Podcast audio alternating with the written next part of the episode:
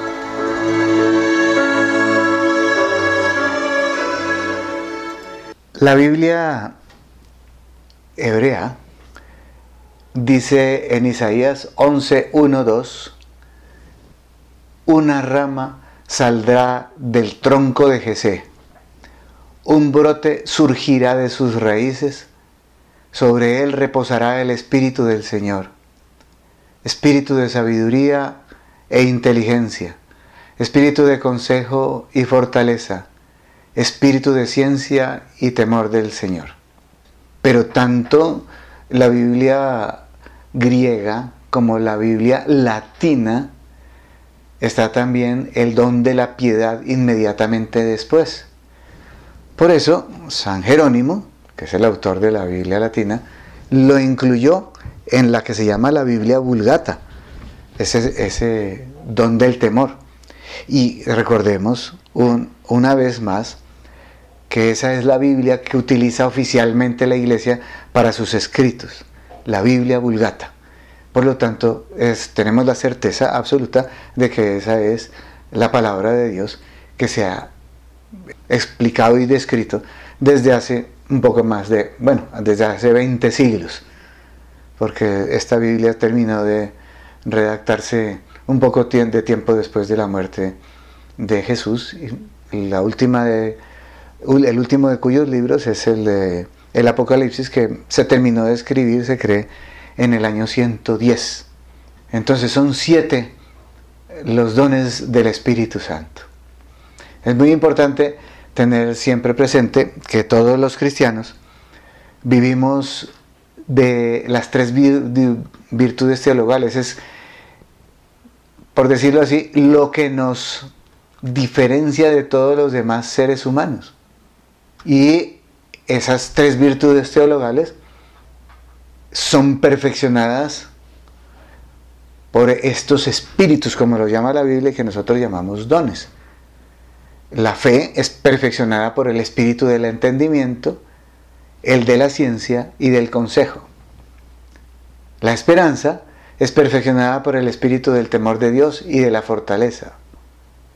Y la caridad, por su parte, se expresa plenamente cuando es perfeccionada por el don de la piedad y el don de la sabiduría. Ve, ahí estemos los siete dones del Espíritu Santo que se han enseñado siempre y que están escritos en todos los catecismos, desde el primero que se escribió y desde el símbolo de los apóstoles inicial hasta el último catecismo de la Iglesia que se editó en 1992 bajo la eh, dirección de San Juan Pablo II contienen los siete dones del Espíritu Santo. Repito, el don del entendimiento, el de la ciencia y el del consejo perfeccionan la fe. el don del temor de Dios y el de la fortaleza perfeccionan la esperanza. Y el don de la piedad y, y el de la sabiduría perfeccionan la caridad. Es muy importante entonces que tengamos presente que la vida moral de los cristianos, el hacer el bien o el mal, que en nuestro caso se nos pide que hagamos el bien, se sostiene, esta vida moral de hacer el bien, se sostiene por los dones del Espíritu Santo. ¿Y cómo llamamos a los dones del Espíritu Santo? Son disposiciones permanentes que hacen al hombre dócil para seguir los impulsos del Espíritu Santo. Y esos dones del Espíritu Santo pertenecen a la plenitud de Cristo, al Hijo de David. Quiere decir que Jesús los tenía en plenitud, en totalidad, en cabalidad, por completo, al Hijo de David. Eso está en Isaías 11, 2. Completan estos dones y llevan a su perfección las virtudes de quienes los reciben. Entonces las virtudes que nosotros podemos eh, conseguir por nuestro esfuerzo personal, obviamente con la ayuda de la gracia, son muy pequeñitas. Necesitamos la ayuda del Espíritu Santo y de sus siete dones para que todas las virtudes se nos den en plenitud y además que sobre ellas, esas virtudes naturales, se, se nos den, se nos regalen las virtudes infusas. Por eso se llaman infusas, porque nos las infunde el Espíritu Santo que se, llaman las virtudes infusas o sobrenaturales. Sobre las naturales, sobre las virtudes naturales, están las virtudes sobrenaturales. Por eso se llaman así, sobrenaturales. Y hacen estos dones del Espíritu Santo, hacen a los fieles dóciles para obedecer con prontitud las inspiraciones divinas. Ahí está, por ejemplo, en Salmo 134.10 dice, tu espíritu bueno me guíe por, un, por una tierra llana. Y en Romanos 8, 14 y 17, no del 14 al 17, sino el 14 y el 17, dice así, todos los que son guiados por el Espíritu de Dios son hijos de Dios. Y si hijos, también herederos, herederos de Dios y coherederos de Cristo. Entonces recordemos, los dones del Espíritu Santo son hábitos sobrenaturales, o sea, regalados, infusos, son hábitos sobrenaturales infundidos por Dios en las potencias del alma, que son la inteligencia o entendimiento, la memoria y la voluntad. Esas son las tres potencias del alma. Y los dones del Espíritu Santo se nos infunden en esas tres potencias del alma para recibir con facilidad las mociones del Espíritu Santo y secundarlas para que nos sirvan y sean efectivas en nuestra propia santificación y a la hora de hacer apostolado, es decir, ayudar a otros a conocer a Dios y salvarse. Pero estos dones del Espíritu Santo ya no son recibidos en el alma a modo humano, con la fuerza que uno mismo pueda conseguir. Por ejemplo, yo puedo conseguir la fuerza, me pongo a hacer pesas y, cada vez mis músculos se fortalecen más, pero no puedo conseguir la fortaleza, que la fortaleza es una virtud sobrenatural que me faculta, para, como lo veremos, para sostener la lucha contra el enemigo. Entonces son potencias del alma potencializadas por los dones del Espíritu Santo para recibir y secundar con facilidad las mociones del Espíritu Santo al modo divino o sobrehumano. Y estos siete dones del Espíritu Santo son infundidos por Dios. El alma no podría adquirir los dones por sus propias fuerzas, ya que son superiores, infinitamente superiores, trascienden infinitamente todo el orden natural, puramente natural. Los dones los poseen en algún grado todas las almas, las almas que están en gracia y son incompatibles con el pecado mortal. O sea que una persona que tiene el pecado mortal, que acaba de cometer un pecado mortal, ya no tiene los dones del Espíritu Santo, ni siquiera en, gran, en granito, ni siquiera en semilla, porque el pecado mortal quita todos los dones del alma. Ahora, el Espíritu Santo actúa los dones directa o indirectamente como causa motora y principal, a diferencia de las virtudes infusas, que son movidas o actuadas por el mismo hombre como causa motora principal, aunque siempre bajo la previa moción de la gracia, de la gracia, de la fuerza sobrenatural que se llama la gracia. En este caso, una gracia actual. Recordemos que hay dos tipos de gracia, la gracia actual y la gracia santificante. La segunda, la santificante, nos santifica como su nombre lo dice, y la gracia actual nos da características específicas para conseguir, por ejemplo, una virtud sobrenatural, como lo es la fortaleza, como fue el ejemplo que puse anteriormente. Entonces, además, los dones perfeccionan los actos sobrenaturales de las, de las virtudes infusas. Recordemos que las virtudes infusas nos hacen realizar actos sobrenaturales, actos que nos llevan hacia la santidad, que no, nosotros no podríamos conseguir la santidad sin la ayuda de la gracia, sin la ayuda de los dones del Espíritu Santo, sin la ayuda de las virtudes infusas. Entonces, el Espíritu Santo que habita en nuestra alma rige y gobierna nuestra vida sobrenatural. ¿Cómo lo hace? A través de los dones del Espíritu Santo. Ya en este caso no es la razón humana la que manda y la que gobierna, es el Espíritu Santo mismo que actúa como motor, como regla, como causa principal única de estos, todos estos actos virtuosos sobrenaturales que no podríamos con nuestra propia naturaleza realizarlos, por eso se llaman sobrenaturales, poniendo en movimiento todo el organismo de nuestra vida sobrenatural para llevarlo hasta su desarrollo total, a su desarrollo pleno, cabal. Entonces la enseñanza de la iglesia y los padres de la iglesia nos enseñan eh, en qué consisten estos dones del Espíritu Santo. Ahora que explique, mm, pues digamos, la teología de los dones del Espíritu Santo y la explicación de los dones del Espíritu Santo, después de esta pausa musical, empezaré a explicarlos, pero desde el menor hasta el mayor, porque quiero hacerlo en el orden en que los vamos recibiendo. De hecho, nos los vamos recibiendo todos conjuntamente, pero unos se desarrollan primero que otros. Es decir, el primero que entra en plenitud en nuestra vida es el don del, del temor de Dios. Pero el segundo, perdón, el último, el que ya se adquiere al final, cuando la persona ya está en el estado de la perfección, en el estado de la santidad, es el don de la sabiduría. Decía San Francisco, del temor a la sabiduría llegamos a la vida simple, a la vida de unión con Dios. Y eso es lo que explicaremos a continuación.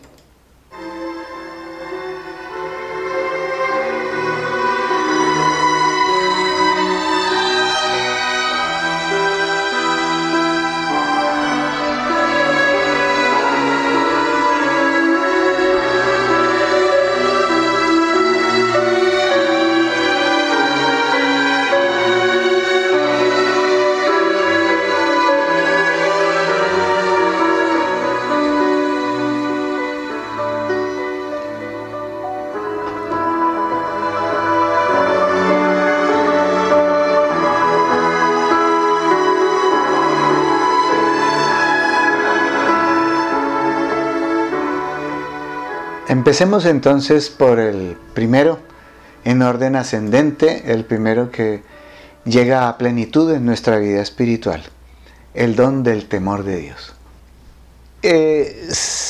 como la Biblia los llama, los, los dones, los llamaremos también aquí de espíritus. Los dones son espíritu, espíritu del temor de Dios, el espíritu de la piedad y así todos los demás.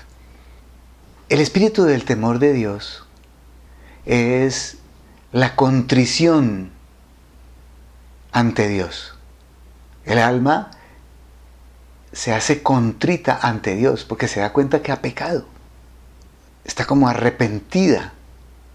Porque como somos conscientes de las culpas y también del castigo divino que merecemos por esas culpas, tememos a Dios pero lo tememos dentro de la fe en su misericordia infinita, su misericordia divina.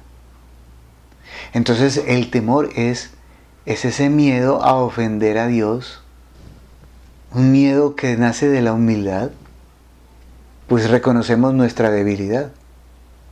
Sobre todo es un temor filial, el que siente el hijo de no querer a su bondadosísimo padre, que nace en el amor de Dios. El alma se preocupa de no disgustar a Dios y lo ama como padre. No quiere ofenderlo, quiere permanecer y crecer en el amor que Él le dio. Crecer en la caridad. Eso está en Juan 15, 4, 7.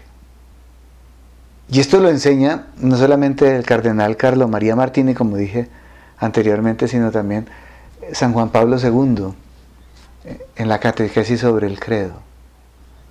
Este temor de Dios es un don, es un regalo de Dios. Y es un espíritu, es una vivencia espiritual, digámoslo así. Y, como lo dije anteriormente, es el miedo a, a no querer ofender a un Dios tan bueno que dio tanto por nosotros, nos creó, nos redimió, nos salvó y, nos da todos los medios para que consigamos la felicidad más alta que podamos conseguir para el cielo. San Juan Pablo II decía lo siguiente, hoy deseo completar con vosotros la reflexión sobre los dones del Espíritu Santo. La Sagrada Escritura afirma que principio de saber es el temor de Dios. Eso está en el Salmo 110 o 111, número 10, y también está en Proverbios 1.7. Pero ¿de qué temor se trata? Dice San Juan Pablo II. No ciertamente de ese miedo a, Dios que impulsa a evitar y a pensar o acordarse de Él como algo que turba, algo que inquieta, algo que asusta. Ese fue el estado de ánimo que según la Biblia impulsó, a nuestros primeros padres después de, del pecado a ocultarse de la vista de Dios por entre los árboles del jardín, como lo narra en Génesis 3.8. Y fue también el sentimiento del siervo infiel y malvado de la parábola evangélica que escondió bajo tierra el talento recibido. Está en Mateo 5, 18 y 26. Este concepto que acabo de explicar, el concepto del temor-miedo, no es el verdadero concepto del temor-don del Espíritu Santo. El temor don del Espíritu Santo es algo más elevado, más noble, más sublime.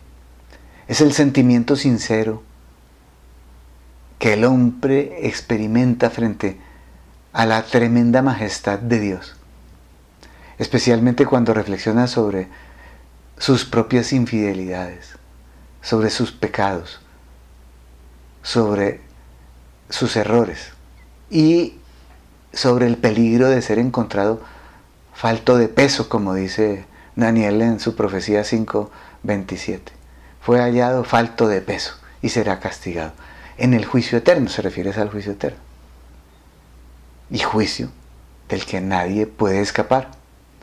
Entonces el creyente se presenta y se pone ante Dios con el espíritu contrito y con el corazón humillado, como lo dice el Salmo 50 en los versículos 51 y 19, sabiendo bien que debe atender a la propia salvación con temor y temblor, como dice Filipenses 12.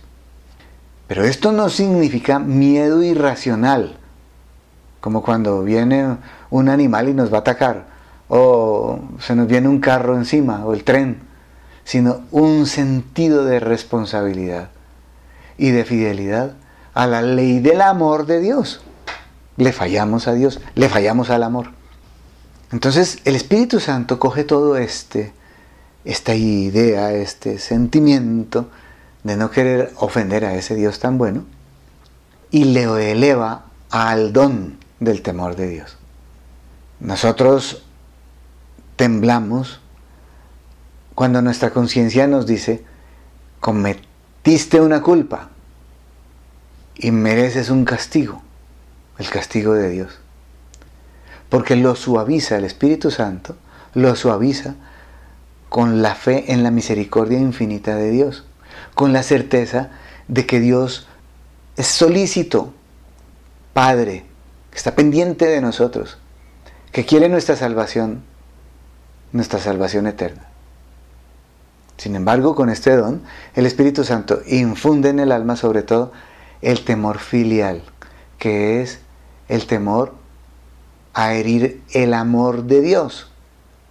El alma entonces se preocupa entonces por no disgustar a Dios. Anda preocupada por agradar a Dios, a quien ama como Padre. Y por lo tanto no quiere ofenderlo en nada. Y quiere permanecer en la caridad, en el amor. Quiere crecer en la caridad. Y de este santo y justo temor, que se conjuga con el amor de Dios, depende toda la práctica de las virtudes cristianas, especialmente la, la virtud de la humildad.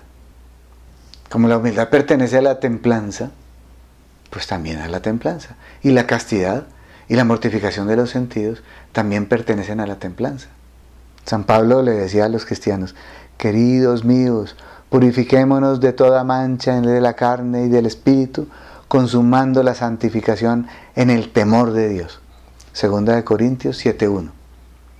Esta es una advertencia para todos nosotros que a veces con tanta facilidad le fallamos a Dios, transgredimos la ley de Dios, a veces ignorando y otras desafiando sus castigos.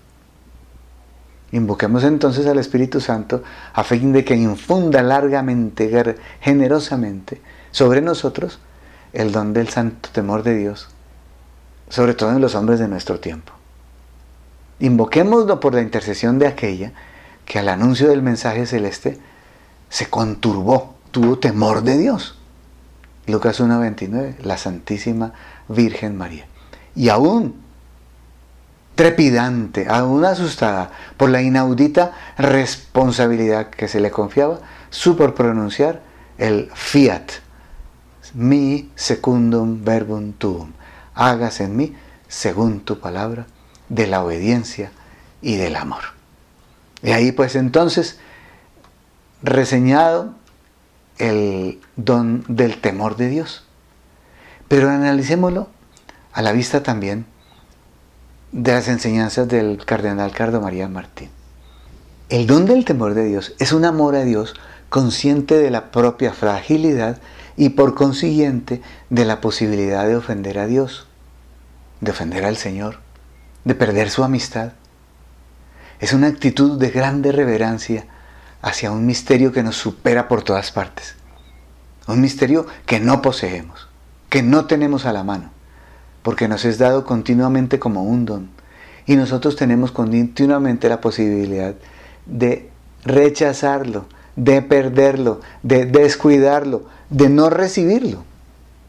El temor de Dios ve el actuar moral no como simple observancia, obediencia a una ley, sino como una relación con una persona y una relación de amor, una relación personal con Dios Padre y con el Señor Jesús. En consecuencia, por consiguiente, el temor de Dios nos permite vivir un actuar bueno, un actuar moral con toda delicadeza, con respeto, con diligencia. Es el, es el afecto, es el amor que expresa la relación verdadera con una persona, en este caso con Dios nuestro Señor. Lo que exige la relación con Dios mismo, Padre y Señor. Es entonces la consecuencia de, un Dios que es mysterium fascinans, así lo dice en latín el cardenal Martini, un misterio que fascina, misterio que atrae por su amabilidad. Acordémonos que amabilidad significa digno de ser amado, porque Dios es el más digno de ser amado. Pero al mismo tiempo es la conciencia de que Dios es también mysterium tremendum, con el cual no se puede jugar. Un misterio que nos interpela profunda y seriamente porque es el amor total y, es exigente en el amor total. Y en la relación de la alianza y del don de nosotros con Dios, de Dios con nosotros, es exigente. Ama con totalidad, pero exige retribución de amor. Es entonces el temor de faltar, de no estar a la altura de ese inmenso, inconmensurable amor de Dios. Y al mismo tiempo es un deseo fuerte de ser totalmente de Dios. Y terminamos diciendo que las actitudes contrarias al temor de Dios son la superficialidad, el facilismo, la trivialidad en la oración y en la vida. Hacer todo como por mero cumplimiento.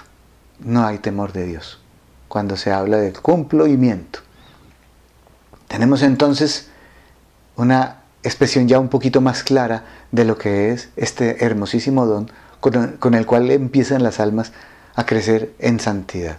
El don del temor de Dios, el espíritu del temor de Dios.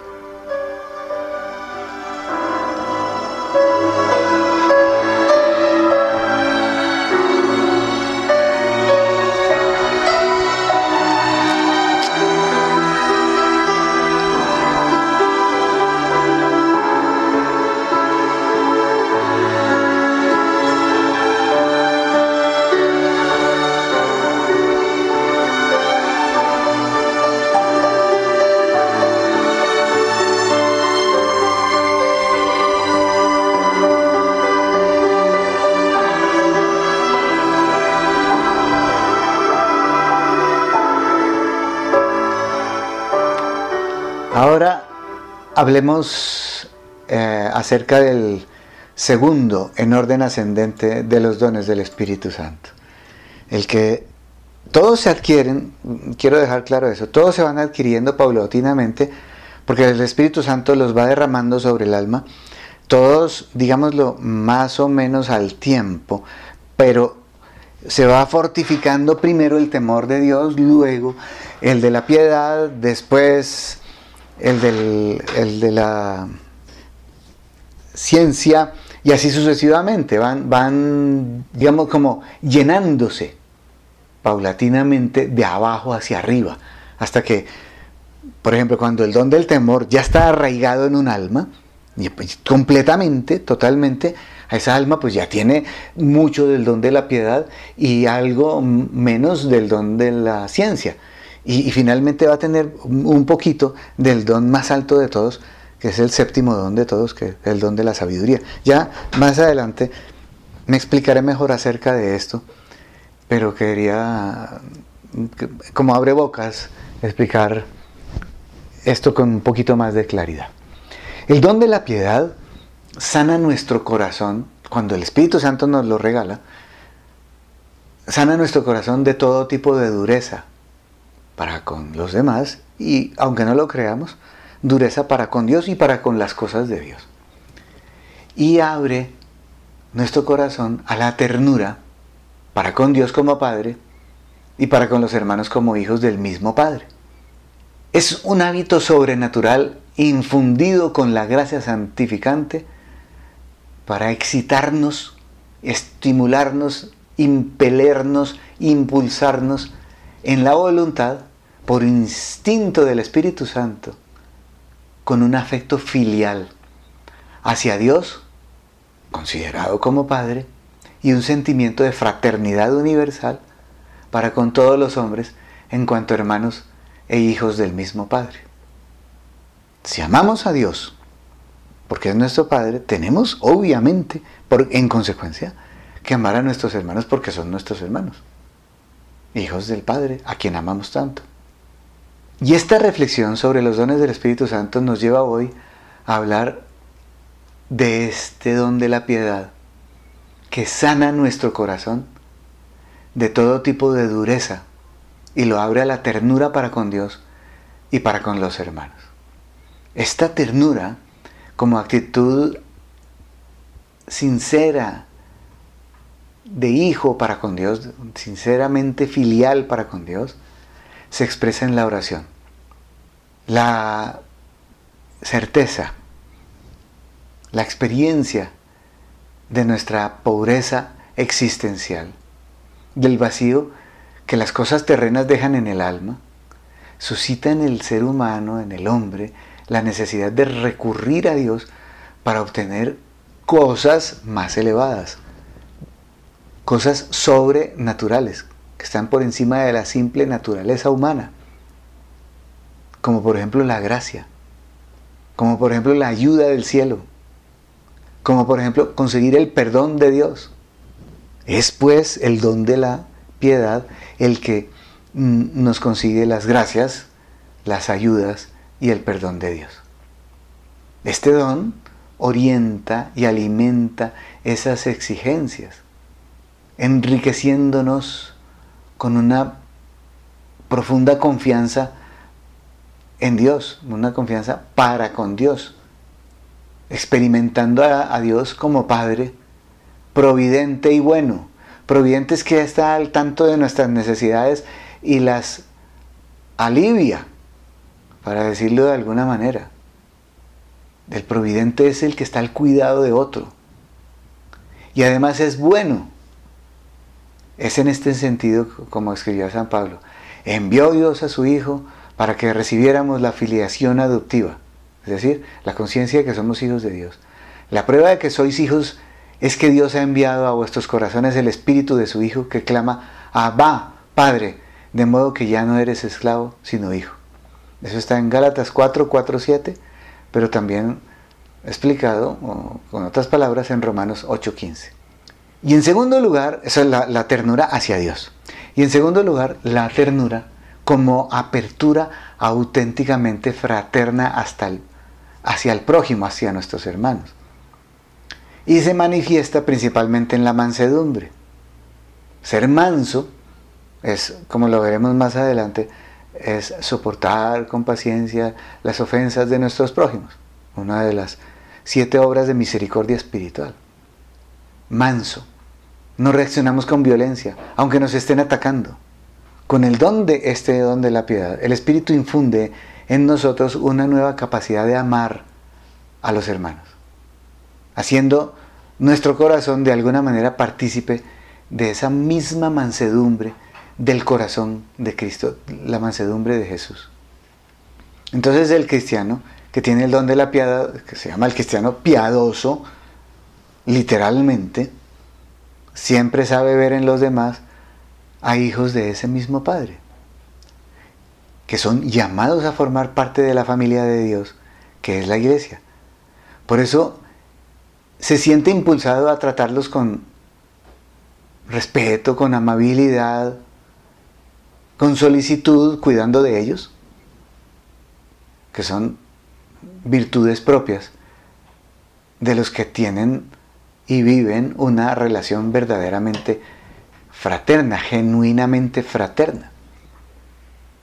Y además el don de la piedad agota, extingue, mata en el corazón aquellos focos de tensión y de división, como la amargura, como la cólera, como la impaciencia, y nos alimenta con sentimientos de comprensión, de tolerancia, de perdón. Está entonces este don de la piedad en la raíz de aquella nueva comunidad humana que se fundamenta en la civilización del amor, que está muy por encima de lo que enseñan esas fraternidades que existen en el mundo entero. La más conocida y más extendida por el mundo entero es la masonería, pero eso es pura filantropía, no estamos hablando aquí de un amor hacia los demás nacido del amor al Padre, a Dios, como lo enseña el cristianismo. En la masonería se está hablando de una simple fraternidad porque tenemos que ser buenos con los demás para que los demás sean buenos con nosotros.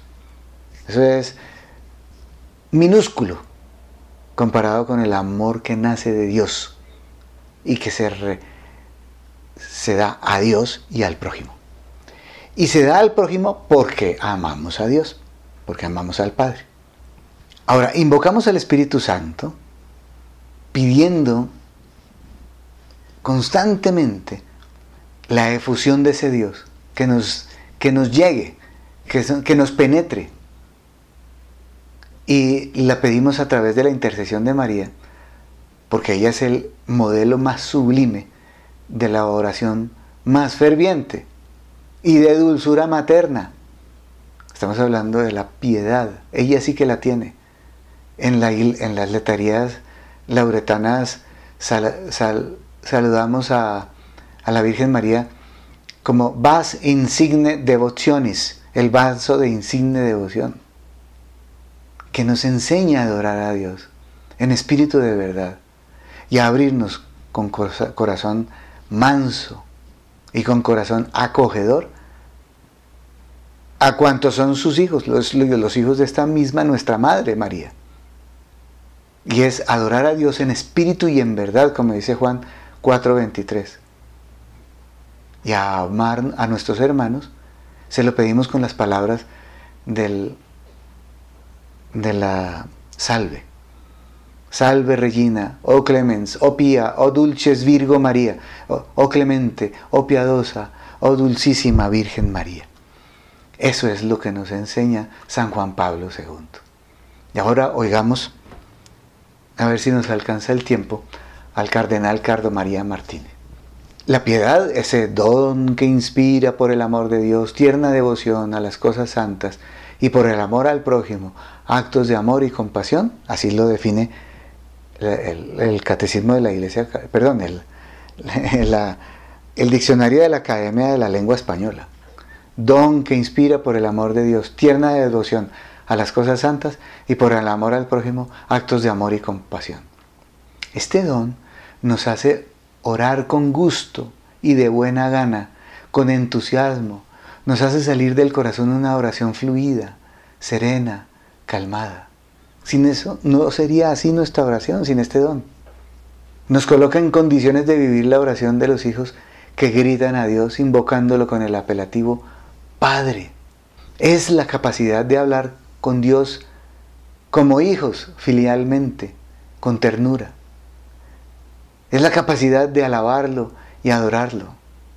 Es la orientación del corazón y de toda la vida para adorar a Dios como Padre, para rendirle el culto que lo reconoce como fuente y meta de todo un Dios, de todo un don auténtico es la ternura hacia Dios, el estar enamorados de Él y el deseo de rendirle gloria en cada cosa. Después, por ejemplo, de meditar la pasión de nuestro Señor Jesucristo, es este don infundido por el Espíritu Santo en, nuestras almas que nos mueve a amar a Jesucristo. Es tan dulce llamar a Dios Padre, Padre nuestro. El don del Espíritu Santo nos hace mirar hacia Dios con sencillez filial, y con verdad. Y por otra parte, es el don de la sensibilidad en las relaciones humanas, que nos permite tratar a todos con delicadeza, con amabilidad, con cortesía, con respeto, con mansedumbre, como decíamos anteriormente. Y cada vez con mayor delicadeza, y cada vez con mayor amabilidad, y cada vez con mayor respeto, por consiguiente, es un don que compenetra la vida cotidiana, la vida de la familia, las relaciones de cada día, la vida del trabajo, las relaciones allá en el trabajo, haciéndolas todas estas relaciones hermosas, fáciles, agradables, un don que elimina las espinas, los choques y suaviza nuestras relaciones, ablanda las fricciones, la actividad contraria a este don es la dureza de corazón, la falta de sensibilidad, el no saber comprender a los demás. Y este don es difusivo, benéfico. Comienza hacia Dios con la oración filial y afectuosa y hacia los hijos de parte de los padres y hacia los padres de parte de los hijos los esposos entre sí, en las relaciones de trabajo, como decíamos anteriormente, de amistad, de parroquia, de comunidad, de grupo, de iglesia, de universalidad, de humanidad, porque está impregnado de atención, de respeto, de sensibilidad. Entonces ya llevamos dos dones del Espíritu Santo y veo aquí que como no me quedan sino cuatro minutos, no puedo alcanzar a describir el siguiente don, que es el de la ciencia, que nos llevará más elevadamente hacia la santidad. Tenemos que simplemente hacer un pequeño resumen. El don del temor de Dios, ah, se me había olvidado decir la definición de la Academia de la Lengua del don del temor de Dios. Es un miedo reverencial y respetuoso que se debe tener de agraviar u ofender a un Dios tan bueno. Así como habíamos dicho, del don de la piedad es el don que inspira por el amor a Dios, tierna devoción a las cosas santas y por el amor al prójimo, actos de amor y de compasión hacia los demás. Recordemos que prójimo viene de próximo, los cercanos a nosotros, los que están más cercanos a nosotros, los que más cerca tenemos. Obviamente en la familia, después en la familia ya no el núcleo familiar principal, sino primos, tíos eh, y demás familiares, también hacia los abuelos. Y en el, en el trabajo, en la oficina, en la fábrica, en la empresa y en la calle y en los vecinos y en los amigos y conocidos y en todos los, demás sitios donde discurramos, como por ejemplo eh, en los sitios donde vamos a hacer gimnasia o donde vamos a reunirnos socialmente, etcétera, etcétera, etcétera. Hasta allá debe llegar el don de la, del temor de Dios con su mansedumbre, ser mansos con todas esas personas, no estar peleando constantemente con todos los demás, y el don de la piedad para que tengamos actos de amor y de compasión hacia todos ellos. No sobra en este momento decir que todos estos dones hay que estarlos pidiendo. Yo conozco miles de personas que no los piden. Cuando se les habla de esto, dice, ay, había que pedir los dones del Espíritu Santo, sí, Señor, porque todo es gracia, porque todo es gratis, porque todo es regalo. hay que pedirlos. Y si no se tienen estos dones, no llegaremos jamás a la santidad, ni a la perfección que nos pide Jesucristo. Tenemos que ser como Jesucristo, tener todas sus virtudes y erradicar todos nuestros defectos a la medida de Cristo, se ha dicho siempre. Entonces pidamos también, primero este don de la, del temor de Dios y en segundo lugar el don de la piedad. Y todos los demás también, por supuesto.